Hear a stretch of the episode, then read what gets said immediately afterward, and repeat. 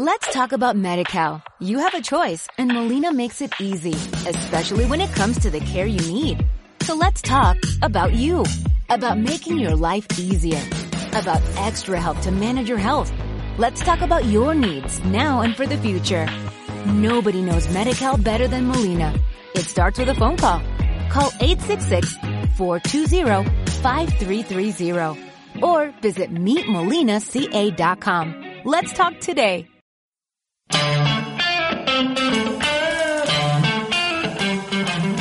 Buenos días y bienvenidos a Iceberg de Valor, el podcast de inversión basado en el Value Investing. Bienvenidos los seguidores de los hedge funds, bienvenidos a Iceberg de Valor. Esta semana se anunciaba la adquisición de Plate por parte de Visa por 5,3 mil millones de dólares. Si el entorno fintech ya estaba caliente, pues la adquisición de Visa no ha hecho más que asentar esto y anticipando que las próximas transacciones que ocurran pues no vayan a ser especialmente baratas. Plaid es la empresa que provee de la infraestructura para que muchas aplicaciones modernas de transferencia de dinero puedan acceder a las cuentas bancarias de sus usuarios. En Estados Unidos, una de las aplicaciones más conocidas es Venmo, que permite transferencias de dinero entre usuarios. Pues Venmo es uno de los principales clientes de Plaid, que es el que actúa de intermediario entre la cuenta bancaria personal y Venmo. ¿Y cuál es la razón de existir de Plaid? Pues que los bancos no tienen unas APIs o sistemas de acceso a datos y funciones de las cuentas de sus clientes. Y esto no es casualidad. Si los bancos tuvieran estas APIs y mecanismos fáciles para la transferencia de dinero, la gente estaría más abierta a realizar transferencias de una cuenta a otra y por lo tanto a cambiar de banco.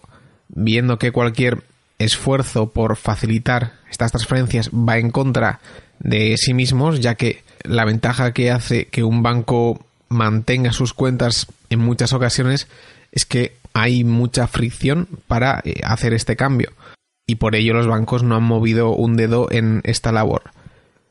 Es por ello que Play tiene su razón de existir, pero aún así lo que Play se ve obligado a hacer para acceder a tu cuenta no deja de ser un hackeo. El usuario da nombre y contraseña a la propia Play que subsecuentemente accede a la cuenta en nombre del usuario y en su caso pues ejecuta la operación que se ha indicado en Bembo. Como parece evidente que los usuarios den su nombre y contraseña de su cuenta bancaria a un tercero no es el mejor mecanismo que a uno se le pueda ocurrir. Y por eso mismo Play y otros han sido pues la diana de muchas advertencias del peligro que existe en hacer esto. Sin embargo, la compra de Visa pues parece que valida al modelo de negocio y de esta forma Visa entra en un tipo de transacción que es diferente a su negocio habitual, viendo que no todo va a funcionar pues alrededor de los pagos con tarjeta de crédito. Aún así, el rol de Play parece que no es tan distinto al rol de Visa, que es también un intermediario entre los bancos del comprador y el vendedor de un cierto producto o servicio, por lo que parece que la historia de Play ha resonado bastante en Visa y que más allá de los problemas regulatorios que tienen estos mecanismos, es probable que consigan pivotar a una forma pues, más segura de efectuar las operaciones. Esta semana muchos retailers han publicado los resultados del periodo navideño. Como siempre, pues hay ganadores y perdedores. Target, que llevaba varios periodos encadenando comparables muy muy buenas, ha dado unos resultados muy discretos con comparables subiendo menos de un 2%. Five Below, que es una cadena de tiendas con artículos a bajo precio, como su propio nombre indica, artículos por debajo de 5 dólares. También publica unas comparables discretas para lo bien que suelen hacerlo estas empresas. Como he mencionado alguna vez, los conceptos de retail, de descuento, son una de las ideas más preciadas en el mercado lo que el mercado ve es que son empresas no cíclicas, que aunque vendan cosas baratas, el consumidor es un poco inelástico al precio. Muchas veces pues, da igual pagar 3 o 4 dólares, pero eso sí, afectan mucho al margen bruto de la empresa. Los clientes además van con cierta frecuencia a la tienda y es una actividad bastante mm, experiencial. Esto hace que Ollie's, Five Below, Dollar Tree y otros pues se pongan en modo compounder y repliquen el concepto en muchísimas geografías. Eso hace que las valoraciones de estas compañías sean altas y creo que hay que ser cauto ya que lo que ahora mismo parecen unos modelos de negocio sin fisuras puede que sufran en el futuro. Quién sabe, por ejemplo, si estas compras compulsivas se harán más por internet, unido por una logística de reparto, por drones o lo que sea muy rápida. Y si esto ocurriera, pues la capacidad de diferenciación online de Five Below y otros, pues es muy baja, lo cual resultaría en una amenaza para el negocio. En todo caso, y relacionado con esto, hay un caso curioso, y digo curioso porque la acción llegó a multiplicar por 10 en un par de meses, y es el caso de Stage Stores. La que había sido una cadena de tiendas normales, compró Gordmans, otra cadena que había quebrado en el 2017, pero que Stage Stores había pivotado a la venta de productos descontados. En esta transición, al parecer, pues se vieron unos crecimientos de ventas muy importantes y Stage Stores empezó a cambiar el modelo de sus propias tiendas al modelo de Gordmans que había funcionado tan bien.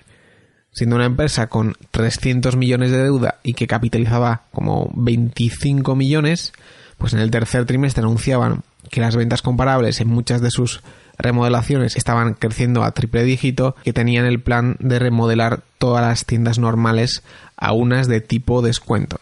Viendo el éxito pasado, pues la acción salió propulsada, como no podía ser de otra forma. Pues bien, ahora en enero han anunciado que las comparables navideñas serán de un más 4% y que la reducción en comparables ha sido por las cadenas antiguas, no realmente las de descuento. Y esto ha hecho que la acción bajara un 50% en un día. Por lo tanto, Stage Stores es una cadena de tiendas que está en transformación a una de precios bajos, estilo TJ Maxx o, o Ross, donde parece que hay signos de que la transformación se puede dar, pero evidentemente al tener tan pocos periodos para evaluar y tanta deuda, cada vez que se publican unos datos comparables, pues la acción o multiplica o se queda en la mitad. Y al final, cuando el futuro es incierto, cada dato nuevo modifica muchísimo la valoración final. Yo pues tengo dudas y veo que Goldman's quebró en 2017 y que haya habido dos años pues no es un track record suficiente para confirmar que seguirán haciéndolo bien. Por otro lado, para mí recalca los problemas que veo con las cadenas estilo Five Belows y Ollie's. Si todo el mundo está viendo lo bien que les va y a Ross, a TJ Maxx, pues no me queda a mí claro por qué otros no van a entrar a este negocio y saturar estos mercados. Pero ya a nivel general lo que creo que también recalca es lo difícil que es invertir en negocios retail donde hay modas, hay cambios y en general hay mucha incertidumbre. Por último, comentar también el enésimo profit warning de uno de los turnarounds más grandes de Canadá y ese es Bombardier. Bombardier es una empresa dedicada tanto a la industria aeroespacial como la ferroviaria que históricamente ha estado llena de problemas. Especialmente en la parte relacionada con aviones. Sin embargo, el principal causante del profit warning de esta semana ha sido la división ferroviaria que ha tenido sobrecostes en Reino Unido y Alemania. Bombardier es una de esas empresas en las que estaría muy bien ser propietario si todo fuera bien. ¿Quién no quiere ser propietario de aviones y trenes? Pero lo cierto es que han tenido muchísimos problemas y tienen mucha deuda. Es una empresa muy grande, con inercias muy grandes y que lleva muchos, muchos años de turnaround. Es el caso típico de empresa grande que tiene problemas y no consigue revertirlo, pues por la cultura que tiene, sindicatos, etcétera, etcétera. En la parte ferroviaria siempre se ha dicho que se podía juntar con Alstom para intentar hacer frente a los chinos, a hacer pero esto no ha llegado a fraguar y es interesante cómo en la industria ferroviaria habiendo empresas muy buenas como Norbremse o Waptec, pues las que fabrican vehículos no consiguen hacerlo tan bien. Y es un fenómeno que en otras industrias también se ve.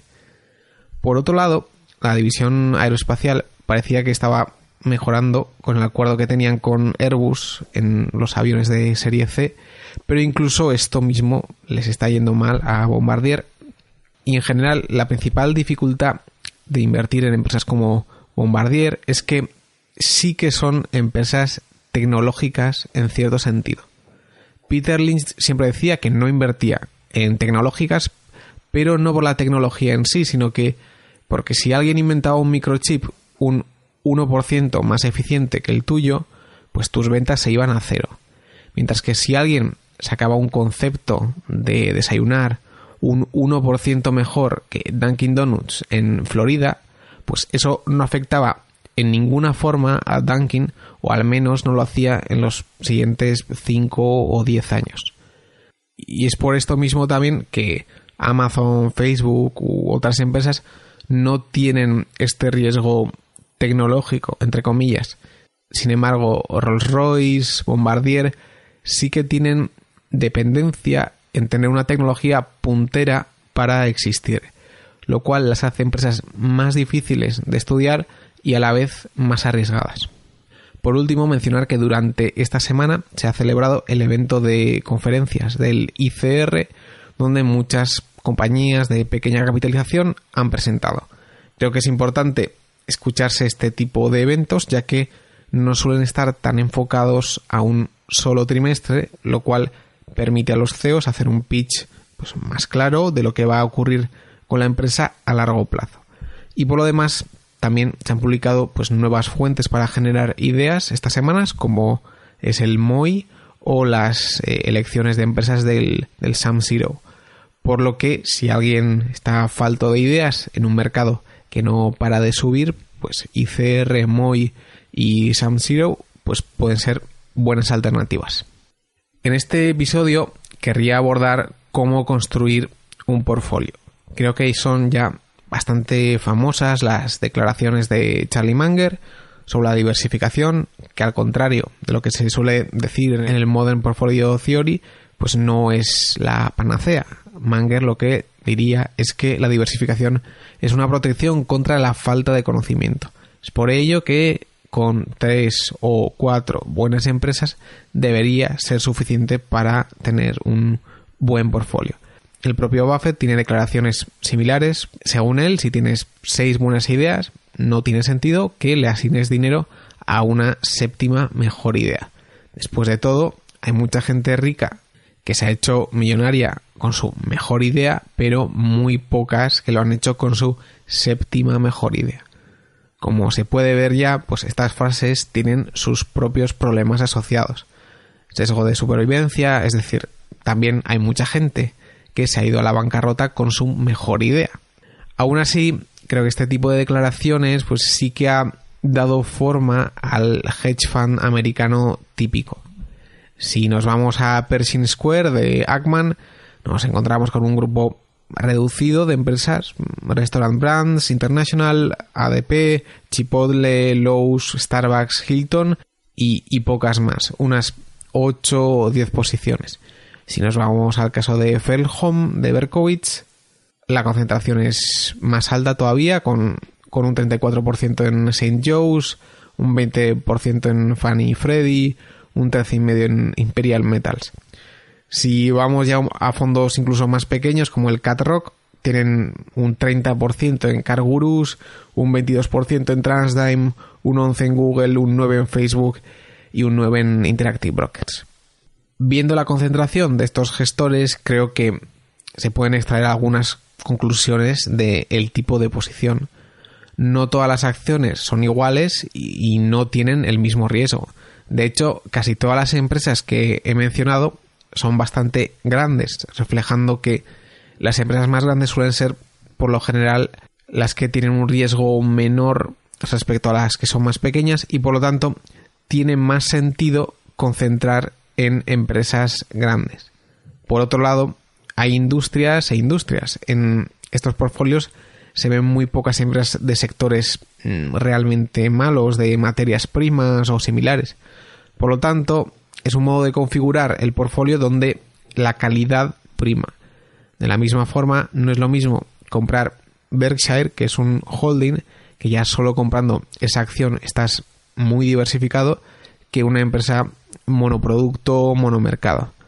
Y por otro lado, pues hay muy poca ciclicidad en estas posiciones y de forma general son empresas que la distribución de sus resultados futuros pues tiene una variabilidad reducida. Por lo que queda claro que concentrar a la fuerza reduce tu universo de inversión. Que no se me entienda mal, creo que el modo de invertir más bonito es encontrar una oportunidad especial, hacer un trabajo de campo, encontrar información que no es del todo accesible para el resto de gente, comprar cuatro de este tipo de empresas que piensas que valen cada una diez veces más y quedárselas para siempre. Sin embargo, este enfoque no es nada fácil de llevar a la práctica y tiene sus propias limitaciones. Las ventajas de concentrar son claras, es que realmente uno puede retener una información limitada en su cabeza, por lo que puedes llevar muy bien atadas en corto un número relativamente pequeño de empresas. Esto te permite estudiar muy en profundidad estas compañías y ganarle al mercado en, en, eso mismo. Y por otro lado, lo que hay detrás de concentrar también es que si eres un inversor activo, lo que realmente quieres es no parecerte al índice. Y la forma de no parecerse pues es concentrando y teniendo unos resultados diferentes. Y por último, el dilema que lleva a concentrar es la pregunta de ¿por qué voy a meter más dinero en la séptima empresa que más me gusta si lo que me va a hacer es diluir lo que haga en las seis primeras? Siendo estas las ventajas de concentrar, mis problemas con estos planteamientos son más prácticos que teóricos. Lo que yo veo es que concentrar suele anclar mucho y hace más difícil que cambies de opinión.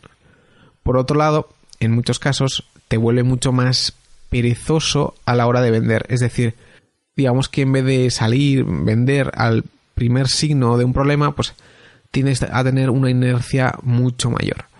Además, muchas veces te cierra la mente a industrias nuevas o enfoques nuevos. Si en una industria nueva eres el pez pequeño, pues será difícil que concentres y salga bien, por lo que probablemente te quedes sin aprender esa nueva industria porque queda fuera de tu enfoque. Por último, te vuelves muy perfeccionista y buscas ideas con alta certidumbre, alta calidad.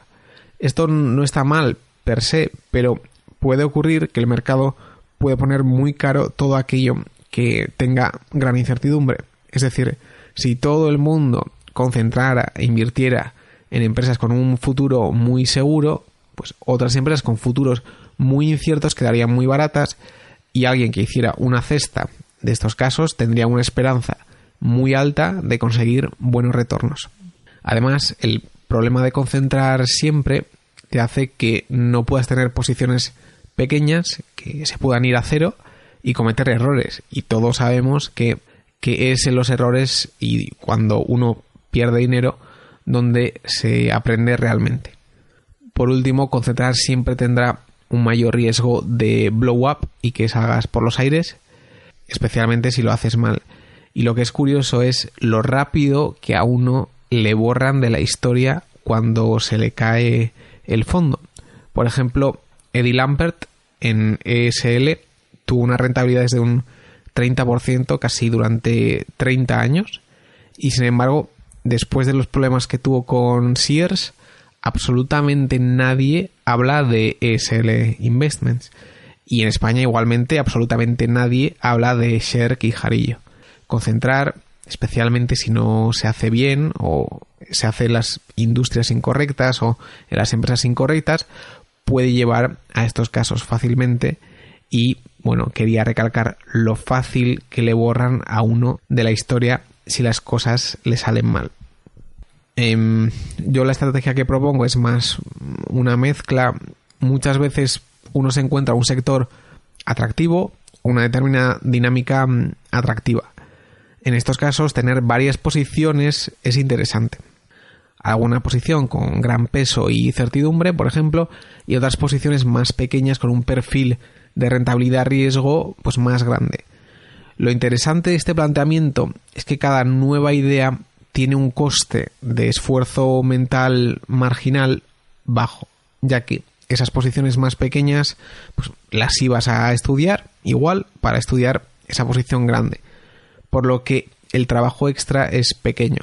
Y vale, entiendo que en teoría no estás optimizando los retornos, pero en la práctica ocurre que te vuelves mucho más flexible y si algo malo ocurre en una posición, pues puedes pivotar a otra rápidamente. Por otro lado, los errores son posibles ya que puedes tener posiciones de bajo peso. Y digamos que si el mercado empieza a valorar mucho la certidumbre, pues puedes hacer una cesta de situaciones más arriesgadas. Por otro lado, lo bueno de este planteamiento es el factor psicológico, ya que si tú concentras mucho y todo va bien, pues perfecto. Pero si tienes épocas largas donde lo estás haciendo mal, eso psicológicamente es muy duro. Y lo que te permite tener posiciones pequeñas es que siempre vas a tener algún ganador que te permite subir la moral cuando las posiciones core pues no lo están haciendo bien. Y finalmente, aunque no diversificas en una determinada industria o en una determinada dinámica, lo que sí que consigues es diversificar la ejecución, donde si una empresa mm, lo hace mal de forma descorrelacionada a tu tesis, pues las demás lo seguirán haciendo bien. El problema de este enfoque es que muchas veces no es nada fácil encontrar un subsector o alguna dinámica que afecte positivamente a varios actores. Sin embargo, creo que es un tema donde hay que hacer un esfuerzo propio y pueden salir cosas digamos que me gusta el sector de defensa y he encontrado una empresa, que es el caso. Pues estudiar más empresas similares me será útil para entender la que tengo y además es posible que encuentre alguna también que es interesante. Porque el otro fenómeno que también es muy habitual es que uno estudia una empresa con la idea preconcebida de que va a invertir en esa empresa y las comparables las mira pues muy por arriba, cuando ese enfoque es completamente erróneo y hay que abordar absolutamente todas las compañías como invertibles. Por lo tanto, y en resumen, aunque esta perspectiva de construir un portfolio no es la más eficiente a nivel teórico, a nivel práctico creo que mm, funciona muy bien, funciona muy bien a nivel psicológico, funciona muy bien a la hora de estudiar nuevas compañías o nuevos sectores y es en la que más me intento enfocar. Con esta idea termino el capítulo, espero que os haya gustado, nos vemos la siguiente semana y seguid aprendiendo.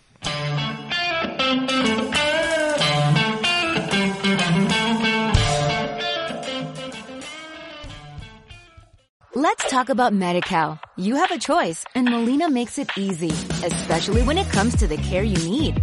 So let's talk about you, about making your life easier, about extra help to manage your health Let's talk about your needs now and for the future. Nobody knows Medi-Cal better than Molina.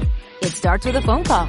Call 866-420-5330 or visit meetmolinaca.com. Let's talk today.